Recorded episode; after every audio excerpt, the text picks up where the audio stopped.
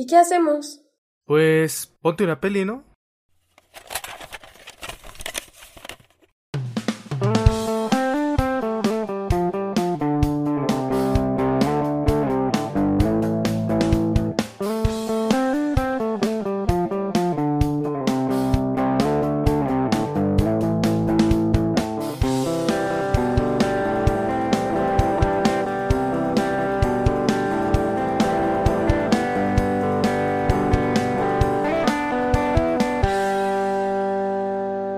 ¿Qué tal? Bienvenidos a un episodio más de Ponte una peli, ¿no? Este podcast en el que nos hemos dedicado pues a recomendarnos películas entre nosotros, a ver películas y bueno, venir después aquí a platicar de los temas que nos proponen estas películas.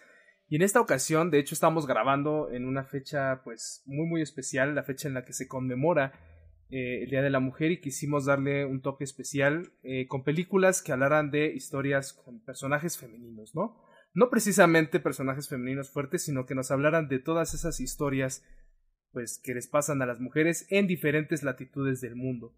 Tenemos así una selección que va desde Mulan, la producción original de Disney de los años 90, la producción animada, que bueno, sabemos que transcurre en China. Tenemos Pieces of a Woman, una producción original de Netflix, que es una historia que transcurre en Estados Unidos.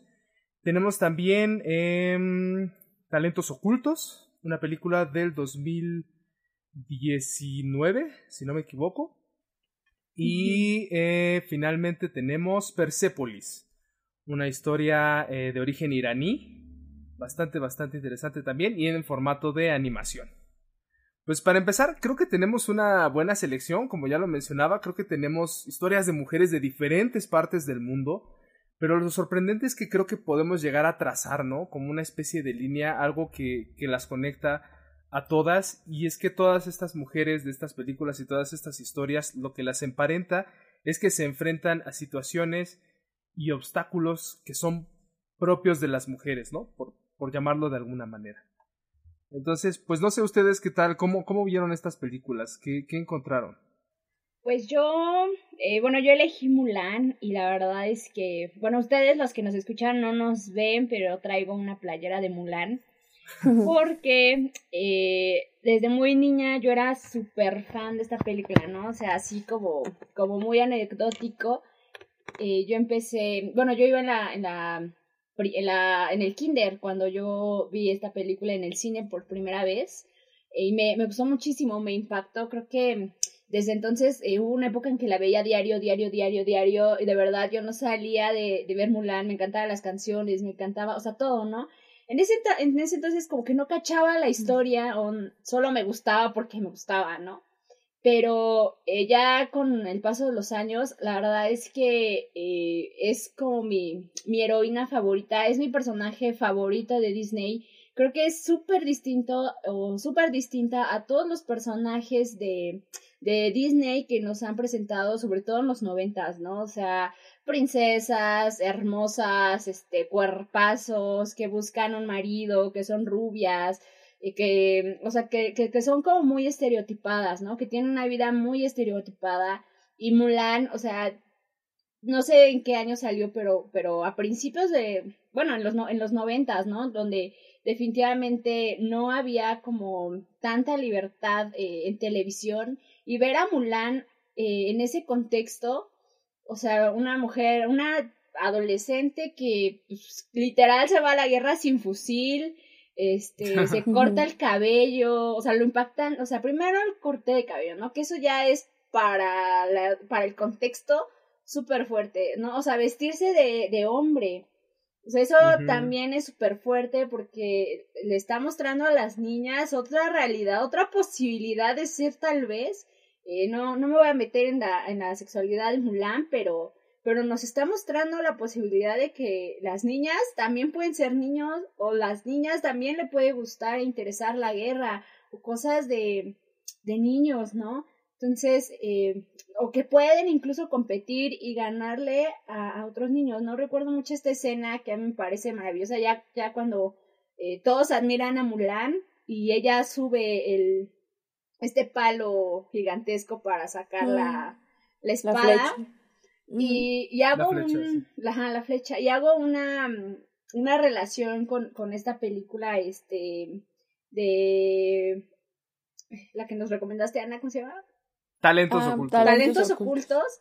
Cuando esta mujer eh, se sube en, en, la escalera y empieza así, o sea, todos la ven desde abajo y ella se sube y empieza a hacer multiplicaciones y divisiones y hacer como la solución, ¿no? O sea, las dos subiendo, las dos eh, como, pues sí, ¿no? O sea, escalando, escalando, ajá, literalmente y metafóricamente escalando por sobre la cabeza de estos hombres, ¿no? Que, que implica pues la NASA, los científicos, la ciencia y, y esto, ¿no? La escalando el, el sistema eh, la dinastía china. La dinastía china, que es completamente patriarcal, que es costumbrista. O sea, creo que Mulan, yo de verdad, vean Mulan, a las niñas del futuro, vean Mulan, ríndanle cuento a Mulan, porque si quieren ser una princesa, sean como Mulan. Si quieren ser una princesa de Disney, sean Mulan. Si quieren, sí, sean Mulan. Sí, definitivamente gran, gran película. Y qué bueno que la enlazas con talentos ocultos, porque pues también eh, ambas películas creo que nos hablan de, de mujeres que además se salen del molde occidental. Eh, es decir, pues tenemos a la mujer asiática, ¿no? Que además los rasgos tan, tan definidos que tienen los asiáticos, claro. cómo los manejan en la animación, es, es impresionante. O sea, creo que para la época, como dices, el hecho de que Disney se hubiera atrevido a hacer eso, a salirse de las princesas occidentales, pues ya hablaba mucho de la apuesta que era esta película, ¿no? Sí, de hecho, de hecho todas las películas que elegimos como que se salen del canon un poco hollywoodense. Eh, sí, eso estuvo padre también. Bueno, pues Mulan, ¿no? O sea, esta, la de talentos ocultos, eh, mujeres, híjole, de verdad la vi y sí me impactó muchísimo, o sea, mujeres racializadas, eh, mujeres que, o sea, que son brillantes, ¿no? O sea, son científicas y eso no importa, ¿no? Hay, hay una frase que una dice eh, recién cuando, cuando tienen el accidente, de, bueno, cuando se les para el carro, hay una frase que, que dice, híjole que no, no, cuando escuché eso yo casi me muero, la, que está manejando, no recuerdo cómo se llama, dice, es un avance, es un avance para todas, menos para mí. O sea, de verdad cuando ah, leí eso, cuando dijo eso, dije, no manches. Oh. Porque creo cuando las ascienden a todas, ¿no? A las sus dos amigas y a ella no. Sí, cuando dice eso, o sea, qué triste. Todo es un avance y, y, creo que ahora lo, lo vemos, ¿no? Eh, nosotras, bueno, yo lo veo desde donde yo estoy o donde están, nosotros avanzamos técnicamente, pero hay muchísimas mujeres que se están quedando atrás y que pues, pues se están quedando atrás, así como estas mujeres eh, científicas o que no tienen como la oportunidad de estudiar o que no tienen la oportunidad de, de tener, sencillamente tener estas pláticas eh, que ahora nosotros estamos haciendo, o un espacio donde puedan expresarse, es súper fuerte, ¿no? Asumir eso es súper fuerte y, y, también creo que eso se ve en, en Persepolis, ¿no? Porque, pues, bueno, yo, yo sé que Satrapi, eh, aunque fue una niña iraní y, y en medio de la guerra, pues su contexto social eh, pues era bien privilegiado, ¿no? O sea, su papá era maestro de escuela, este, eran, pues siempre, o sea, su papá siempre la apoyó y todo eso,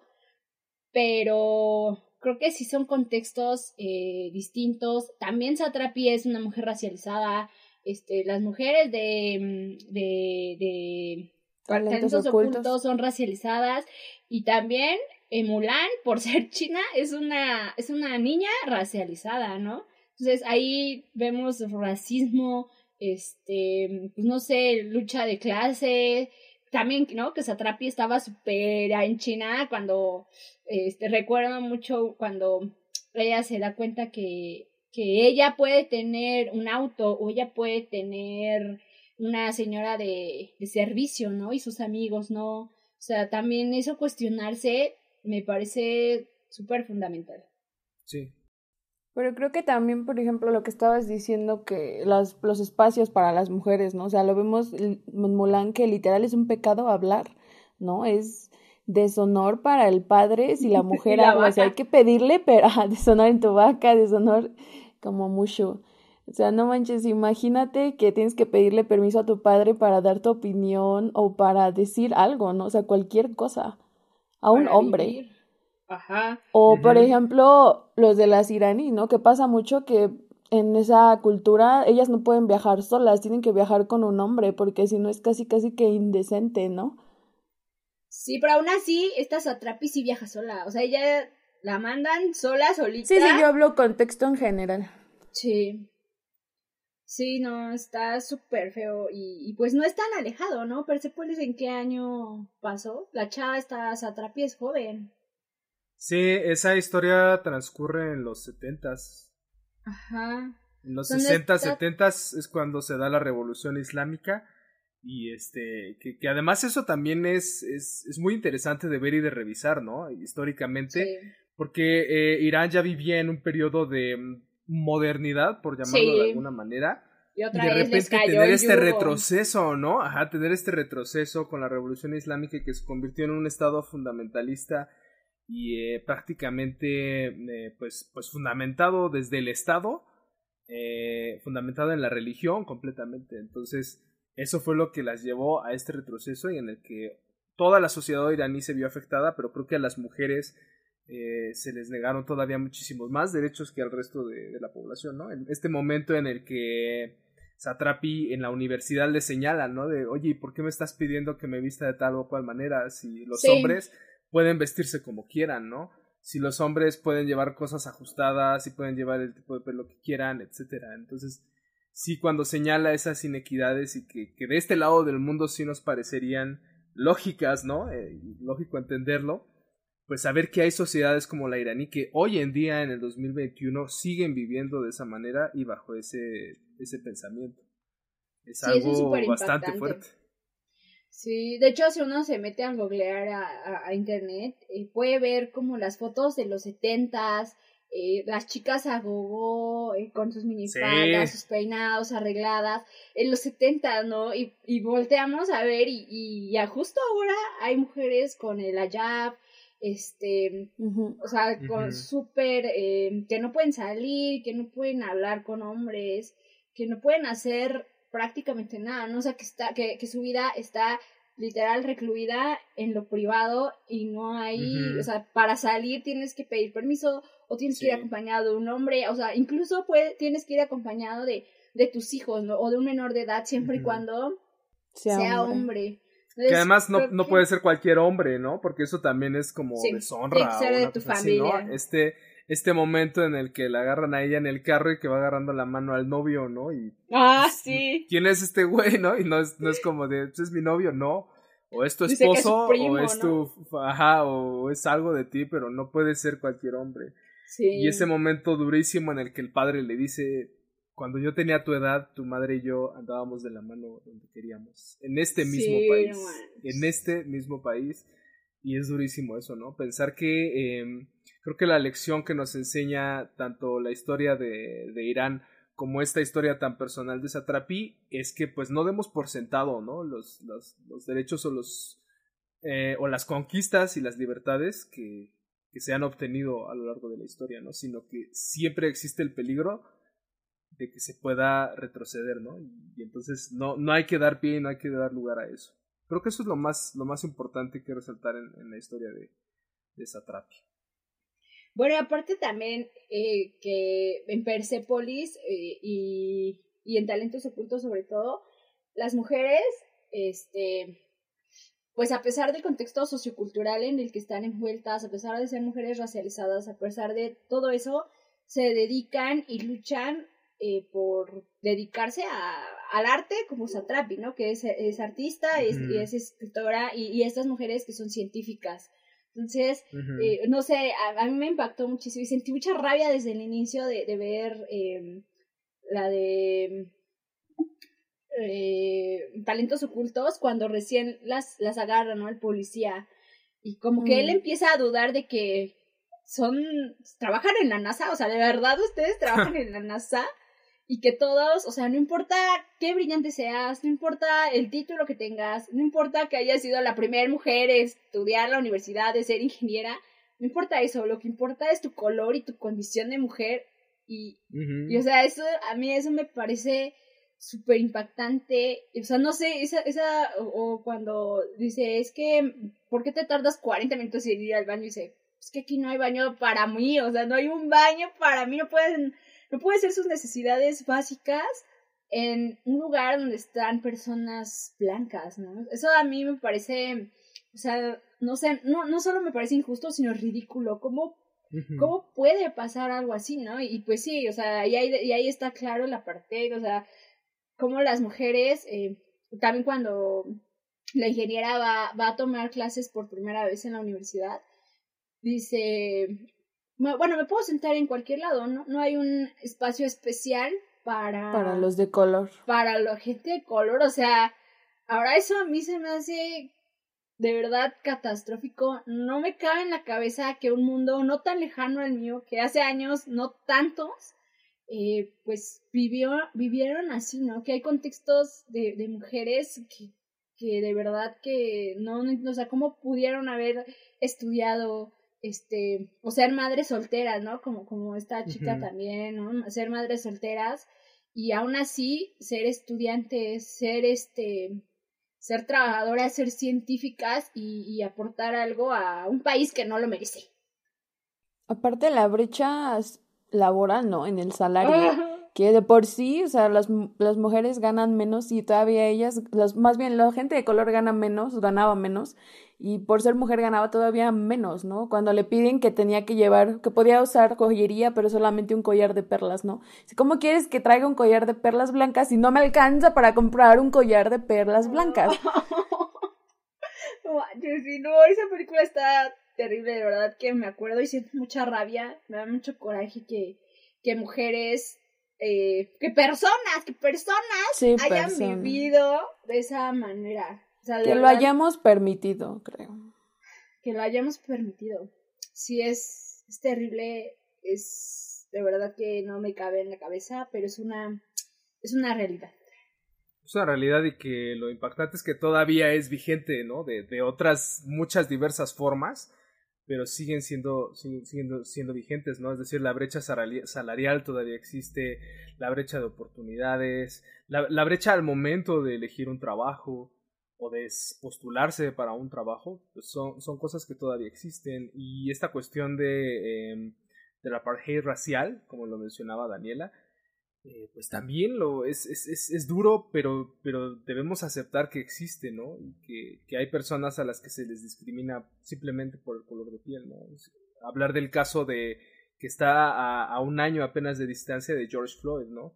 Que simplemente por, por su color de piel, pues mm. tuvo un trato especial, ¿no? Por, por la policía de Estados Unidos y que, y que lo cañón es que pues no es un hecho aislado, ¿no? Y, y no se restringe simplemente a, a este personaje, sino a, todo un grupo de personas que comparten las mismas características y que se les trate y se les discrimine por eso.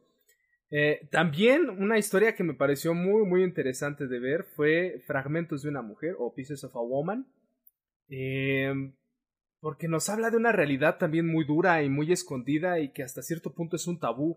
Bueno, creo que ahí también, además de, de la pérdida del hijo, se habla de, de algo que sí me parece un tabú y que no nos dicen a nosotras como mujeres y futuras madres. No estoy diciendo que todas las mujeres van a ser futuras madres, ¿no? Digo que algunas mujeres. Las eh, futuras madres. Las futuras madres, a que no le avisan a las futuras madres que es em, el momento del parto.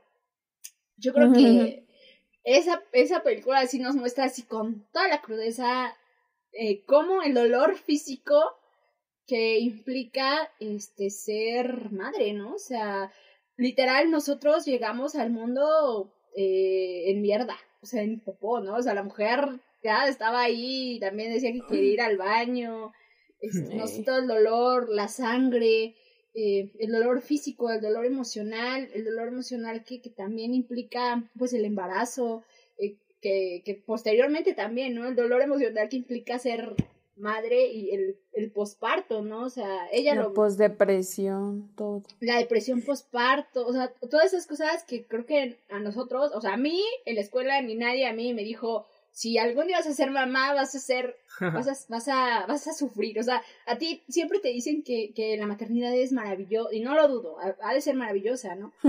Pero como todo tiene sus, sus, sus claroscuros, ¿no? O sea, venimos en el dolor y, creo que no se toca, o sea, es, un tema tabú y es terrible, ¿no? Porque yo acuerdo que en, en un taller que, que tomo de, de literatura, una señora ya, ya un poco grande nos dijo, es que yo, esta es la primera vez, escribió un, como un poema o algo así, dijo, esta es la primera vez que yo expreso que, que ser madre es doloroso, o sea, yo jamás les he dicho a mis hijos, o yo jamás le he dicho a mi pareja, o yo jamás les había dicho a nadie que, que ser madre a mí me dolió y que, que es, fue doloroso y que fue traumante y que el embarazo no es lo más hermoso que, que, que te dice, ¿no? Que viene dolor, que es náusea, que es, son muchas otras cosas. Se, pero yo durante 30 años no le había dicho eso a nadie. Y yo sí, no manches. ¿Cómo, cómo? O sea, no, no, no sé si no tenía amigas, no tenía personas cercanas a quien le podía decir eso. Creo que eso es lo, también lo muy valioso de esa película. Creo que habla de, de ese tabú tan importante que hay que ¿Crees que se romantiza el... Totalmente. sí, ¿verdad? La maternidad. Sí, romantizamos la maternidad post, o sea, post embarazo y el embarazo. O sea, porque te dicen a las embarazadas que le dicen, ay, tienes unos ojos maravillosos. Cosas así, ¿no? También en Pieces of a Woman, las, las mujeres que se le encontraban le decían que estaba bellísima, y pues, pues, sí, ¿no? Ella siempre es hermosa, la actriz es preciosa. Pero creo que sí es, es eso, ¿no? El, el tabú, la romantización de algo que se tiene que hablar con crudeza, o no con crudeza, sino como es. O sea, el, embarazo duele, el parto duele, y ya. Ser madre en general duele. Ser madre. O padre en general. Sí, ser madre o ser padre conlleva dolor yo creo. No soy madre, pero yo creo que sí son cosas que, que tenemos que hablar, que, que qué bueno que, que hay espacios ya para, para eso, que, que hay películas que ya lo hablan, que lo acercan a... Y, fíjense que sí, porque cuando yo esa película, la de Pieces of a Woman, la vi con mi mamá. Y mi mamá me decía... Así te parí. No, no, no, no, no, no, fíjate ella me dijo, ay, es que a mí cuando, cuando tú naciste, a mí el doctor me decía que no gritara, que no llorara. Y, mm, La violencia durante los embarazos es muy fea también. Exactamente. Y lo por otro es que mi mamá no entendió que, que habían ejercido violencia obstétrica, ¿no? Yo se lo expliqué y ella no entendió, o sea, no, no cachó ella, o sea, ella lo tenía tan normalizado. Decía, no, pues es que, pues sí, sí duele, pero tampoco tanto. Y, y, y, aparte ella estaba criticando a la mujer, a esta, no me acuerdo cómo se llama, la de Pieces of a Woman, porque se estaba desgarrando y decía, es que ¿cómo puede sufrir tanto? Y dice, te está saliendo algo de tus entrañas, ¿cómo te va a doler? Pues, Pero a mí me parece eso súper impactante, ¿no? O sea, que, que, que nuestras mamás, o mi mamá particularmente, pero no dudo que muchas mamás, hayan normalizado, normalizado la violencia obstetra y que el dolor se lo hayan aguantado y que se lo sigan aguantando como la mujer que esta, esta señora que les conté. O sea, a mí me parece terrible eso. No puede ser, no, no puede ser que el mundo siga no manches. Sí, duele que te salga un chorrito de sangre. Ah. duele menstruar, ¿cómo no va a doler que te salga un hijo? Un ser humano. También lo cañón es que esa violencia obstétrica pues también es perpetrada por, por las mismas mujeres, ¿no? O sea, eso mm. también no es porque pues muchas de las mujeres que acompañan, incluso, digo, en este caso en la película pues vemos el, caso específico de una partera, ¿no? Que lo hace a domicilio. Eh, pero en, en, muchos casos en los hospitales quienes acompañan los, los, eh, los partos son eh, enfermeras, ¿no? Son, son las mismas mujeres y, creo que habla mucho de eso, ¿no? Como de esa idea de, pues sí, es que eres mujer y, te aguantas. Y, pues, te aguantas. va a doler y, no te tienes que quejar porque te está doliendo, ¿no? Sino... O porque tú lo quisiste, porque pues, estás por eso te embarazaste. Fue tan Creo que esa es una, o aparte a los que les ponen eh, un DIU, ¿no? O método anticonceptivo sin su consentimiento. Eso pasa mucho en Guerrero, ¿no? En la sierra bueno, en general, todos los problemas de, de, de maternar o maternidad, o sea, por ejemplo, yo me acuerdo que cuando me puse el parche, el, el, mm, dispositivo, el, dispositivo ajá, anticonceptivo. O sea, ahí Ana también vio cómo sufrí para que me lo quitaran, porque no me lo querían quitar. O sea, tenía que cumplir los, ¿qué? No sé cuántos años me lo habían puesto y yo estaba, o sea, de verdad sufriendo porque esa cosa me había hecho mucho daño al cuerpo. hormonalmente me hizo mucho daño y, y, para quitármelo, me, o sea, de verdad tuve que rogarles casi, casi que me lo quitaran. Yo sabía, estaba desesperada. Y, o sea, en un contexto de que hace fue hace tres años cuando pasó eso, dices, no manches, ¿por qué están pasando este tipo de cosas? ¿Por qué nosotras tenemos que sufrir este tipo de cosas, no? O sea, es, mi derecho que me pongan esa cosa y que me lo quiten si no lo quiero. Pero eso no pasa. Eso me hace pensar en cuando quieres hacerte alguna ligadura de trompas y te dicen que no hasta que tengas tu primer hijo, ¿no? Ajá. O, hasta que te esperes a cierta edad y qué tal que tu marido quiere un hijo. Ajá. ah, ah, chido. Eh, pues que se compre uno. es también de lo que nos hablan todas estas películas, ¿no? Eh, creo que todas abordan o parten también del concepto de la posibilidad de decidir, ¿no? La capacidad de elección de todas estas mujeres está siempre supeditada a, a un hombre, ¿no? Ya sea el padre de familia, ya sea una pareja, ya sean los jefes, ¿no? O los que están arriba en la, en la estructura, pero siempre, siempre sus elecciones están condicionadas, ¿no? Por, por, lo, que, por lo que decida alguien más por ellas en realidad. Y, lo cabrón, pues es, es es pensar y, es eh, hacer conciencia de que eso sigue pasando, de que es algo todavía muy, muy real, ¿no? Para muchas mujeres en el mundo. Pues sí, y lo peor es que hablamos de en las películas de mujeres racializadas o en un contexto social complicado, pero nosotras no vivimos tan distinto y también sufrimos ciertas cosas y también estamos eh, pues no sé, también tenemos que, que decidir cosas pensando en hombres. Y eso a mí me asusta mucho y me angustia mucho. Y yo digo, no puede ser posible. Es y es doloroso. Porque, este, sí estaba, ah, bueno, hace rato también subí una, un video en mi, en mi, en las historias de mi Instagram de, de, de hombres que leían como frases que, te, que les habían dicho, eh, frases machistas que, había, que les habían dicho a mujeres y había una que decía, que, que me caló muchísimo, que decía, este, tú no vas a ganar eh, lo mismo que yo, ni aunque tengas tres, trabajos. Puta, no manches. Neta, escuché eso y me dio tanto coraje porque es tan verdad, o sea, es tan cierto. Neta, o sea, qué pinche coraje. Porque no, o sea, es que es lo que pasa en, en talentos ocultos. No importa todo lo que estudies, no importa, o sea, no importa nada lo que hagas, ni lo que pienses, ni que seas un genio, siempre va a haber un hombre que gane más que tú o que, que, reciba ese, ese ascenso porque es blanco y porque es hombre. Eso, eso es terrible, eso es espantoso. Y bueno, ese es el techo de cristal, ¿no? Creo que es, es espantoso y no podemos seguir viviendo así. Y creo que estas películas nos inspiran para dejar de vivir así. Sí, creo que es lo importante, ¿no? Que como dices, creo que todas las películas son en algún punto inspiradoras. Nos, nos dan pie y nos presentan personajes que además, eh, vuelvo a lo mismo, eh, casi todas las historias parten de historias reales.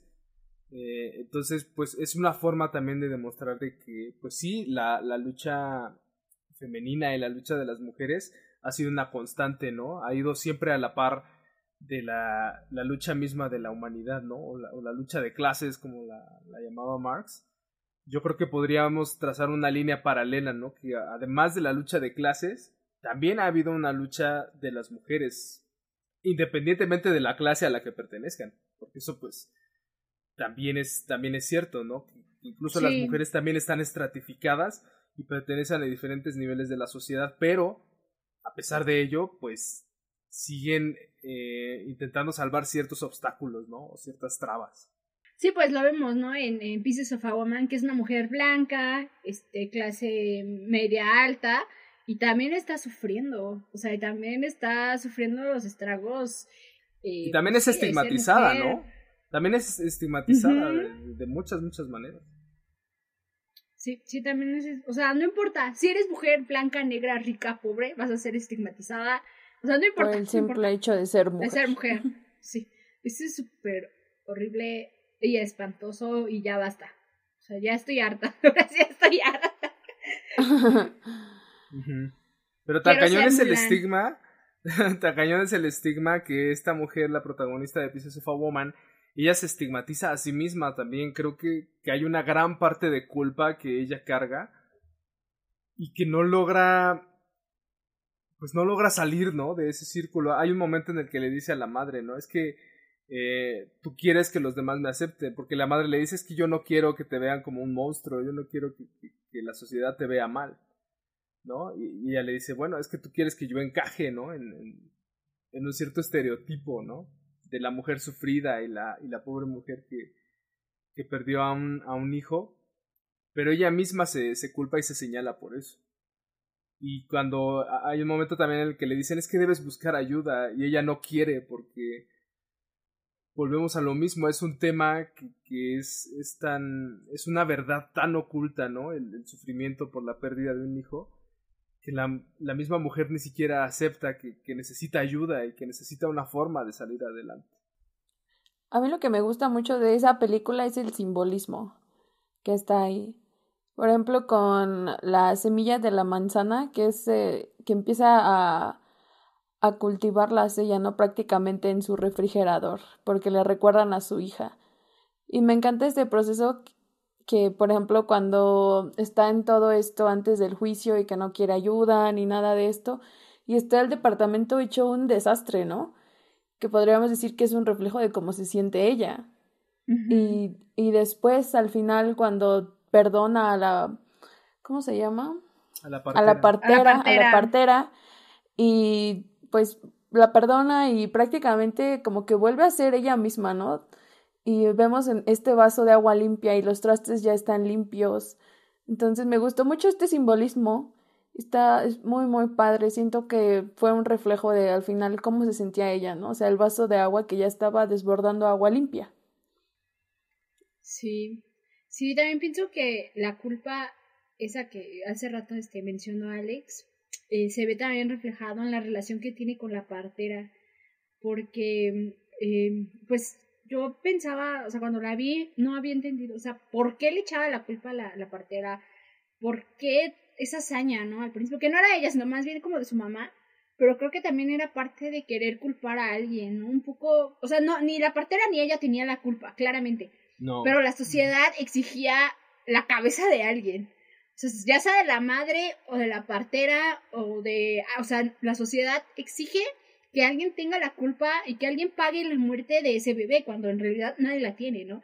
Entonces, justamente cuando está en el juicio y ella perdona a la partera, creo que también una parte de, de ella misma se, se perdona a sí misma. O sea, creo que al perdonar a la partera y al decir, pues es que ella no tuvo la culpa, que es completamente cierto, es también asumir que ella no tiene la culpa, porque también ahí vemos que la sociedad, o sea, su, su familia, su propia familia, eh, la está culpabilizando, la está estigmatizando por algo que ella no hizo, por algo que ella no tiene la culpa.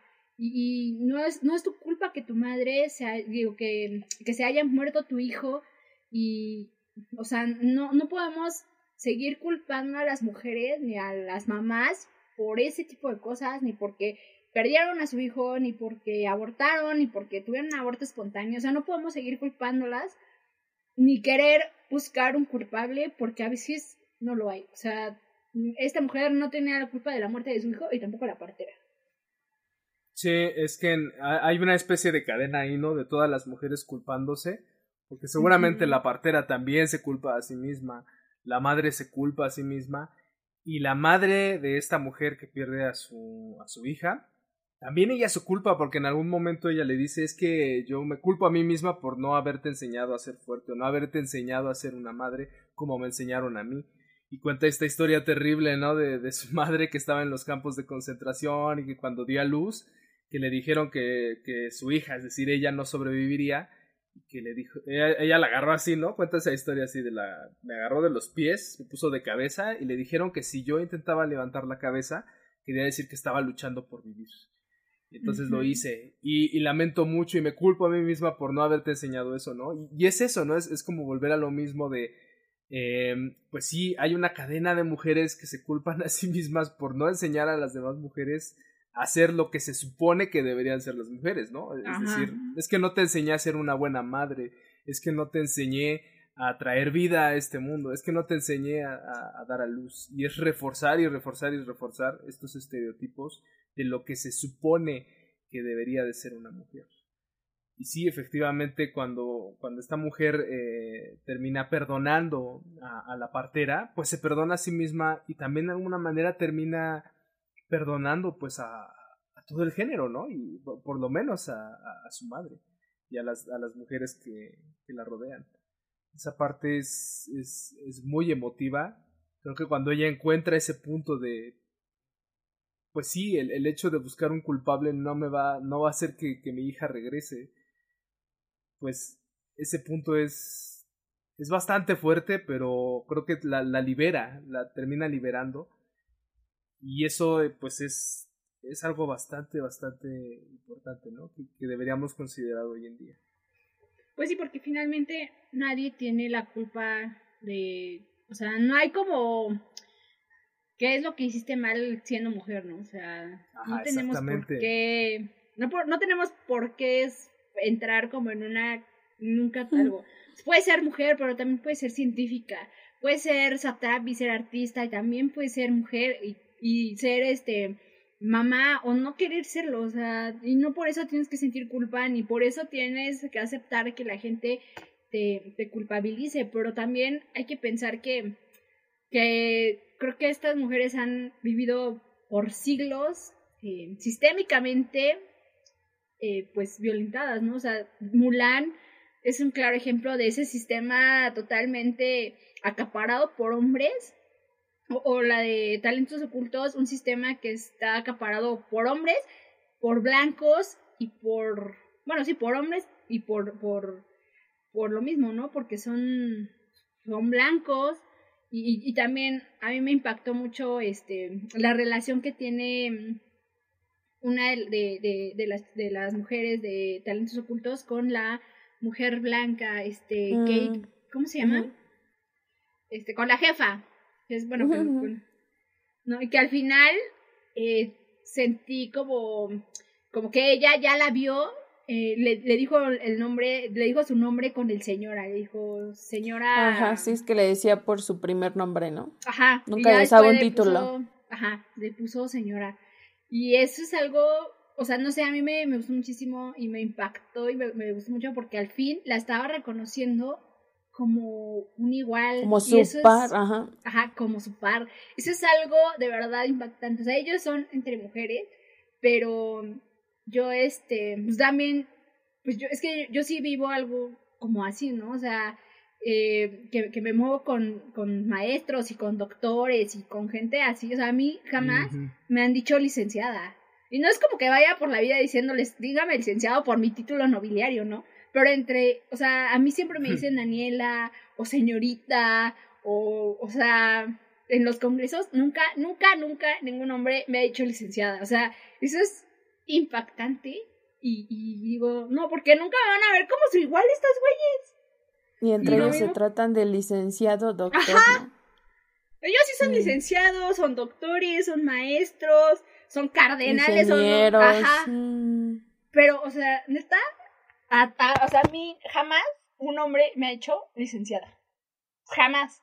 Me han dicho Daniela o señorita o Señora, los niños. O señora. señora. Son los únicos que, tienen algo Sí, ellos tienen respeto. Pero Tan chida que estuvo tu tesis. Ajá, y para que me digan, señorita, ¿qué les pasa? Bueno, pero, o sea, no es, no es como que quiero que me diga, que, me, que te traten con el título nobiliario, ¿no? O sea, yo sé que eso es lo de menos.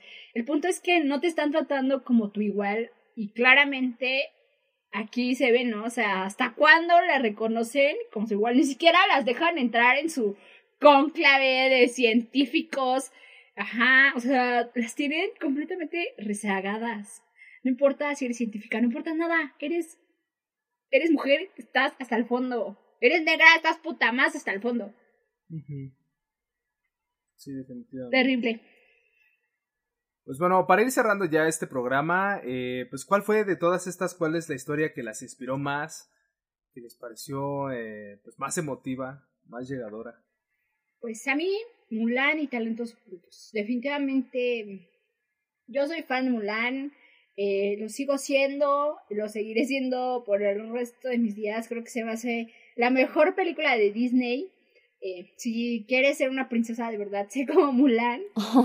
y la de Talentos Ocultos también me, me gustó muchísimo, de verdad que al final sí me, o sea, no sé, la terminé de ver y, sentí rabia, coraje, eh, pero también como mucha esperanza. O sea, no sé, creo que ellas, de al final, que hacen como el memorial de, de todo lo que hicieron estas mujeres, que recibieron, eh, que, que hay instituciones con sus nombres, Creo que eso a mí se me hace súper inspira super inspirador porque, pues si ellas pudieron en un contexto, o sea, los años 60 creo que está más o menos este, siendo mujeres negras, eh, racializadas, y, lograron eh, el respeto, ¿no?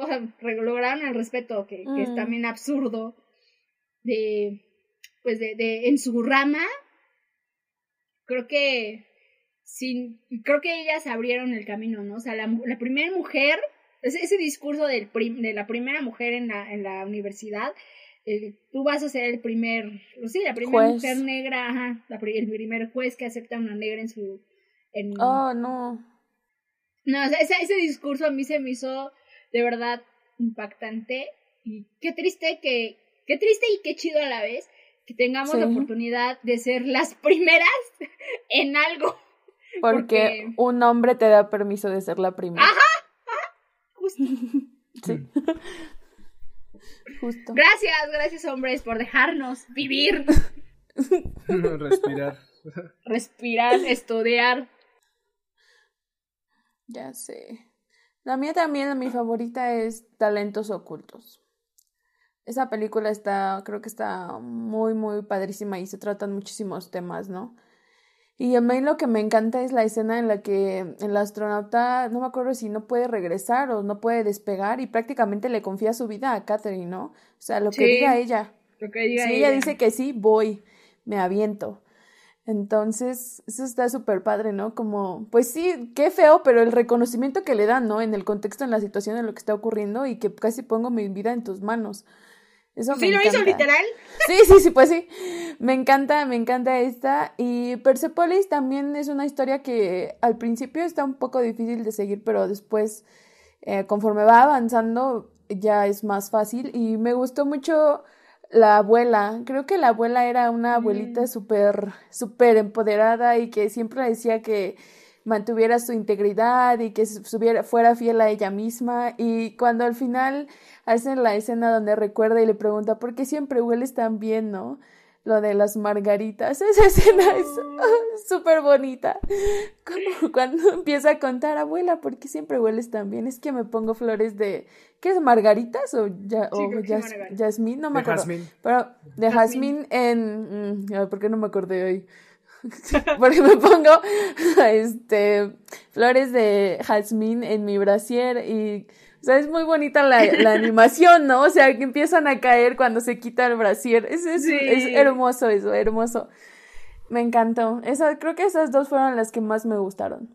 Sí, es una imagen muy bonita esa. Al final, para mí mis favoritas fueron eh, Persepolis, fue la que yo recomendé, y Mulan, que nunca la había visto, nunca en mi vida había visto Mulan. Mulan es padrísimo. Pero me gustó muchísimo, me gustó mucho, se me hizo una gran, gran película y de una época además que, yo recuerdo con muchísimo cariño de, Disney. Eh, y además me tocó verla con mi hijo, entonces sí fue, fue un momento bastante, bastante emotivo ver Mulan. Y me gustó mucho, o me gusta pensar que, que dos películas que están en un formato eh, que es animación, pero una es completamente animación para, para niños, eh, animación además de una casa productora tan grande como lo es Disney, y la otra es animación para adultos y que podríamos llegar a catalogar pues casi que cine de arte. Entonces me gustó que, que, tuviera, que hubiera dos propuestas en una especie de mismo formato, pero que hablaran de, de temas tan, tan parecidos. ¿no? Creo que eso es lo, lo más valioso que puedo rescatar. Y sí, por supuesto, de, de Mulan todo, ¿no? La música, la historia, el personaje, las voces, todo increíble. Mucho. Y mucho, por supuesto. Y de eh, Persepolis, pues sí, ver la revisión, ¿no? Lo que yo comentaba al principio, la revisión de la historia y pues tener mucho cuidado, ¿no? En, en no retroceder y en no ceder el espacio para, para perder todo lo conquistado hasta este momento. Creo que eso es lo, lo más, más importante quizás una de las razones eh, imprescindibles de, de, por qué adherirse ¿no? a, a, una lucha y a una causa social. Porque nunca sabes cuándo todos esos derechos y esas libertades que das por, por sentadas, nunca sabes cuándo van a acabar. ¿Cuándo se te van a acabar? Sí, sí, eso es horrible, ¿no? Si en este momento hemos, hemos perdido muchísimas libertades, sobre todo la libertad de movilidad, eh, debido a una pandemia, ¿no? ¿no? No me imagino lo que pasaría en un estado tan fundamentalista, ¿no? Como lo es el islámico en Irán. Entonces sí, es, es lo que me parece más, más importante por, por las personas, ¿no? Que aún que son todavía demasiado tibias como para adherirse a una cierta postura ideológica, pues no, la verdad es que no hay nada como por luchar por, por lo que tienes en este momento. Por tus derechos. Exactamente. Exactamente. Y bueno, pues si ustedes han visto estas películas, seguramente han visto varias. Eh, pero si no, pues se las recomendamos ampliamente para que las vean y las disfruten en esta semana que todavía cuando se estrene este episodio estaremos bastante, bastante cerca de la conmemoración eh, del Día de la Mujer. Y bueno, pues también coméntenos si hay más películas feministas que les gustaría que viéramos. Esto fue Ponte una peli, ¿no? Y nos vemos en el próximo episodio. Bye. Adiós. Bye.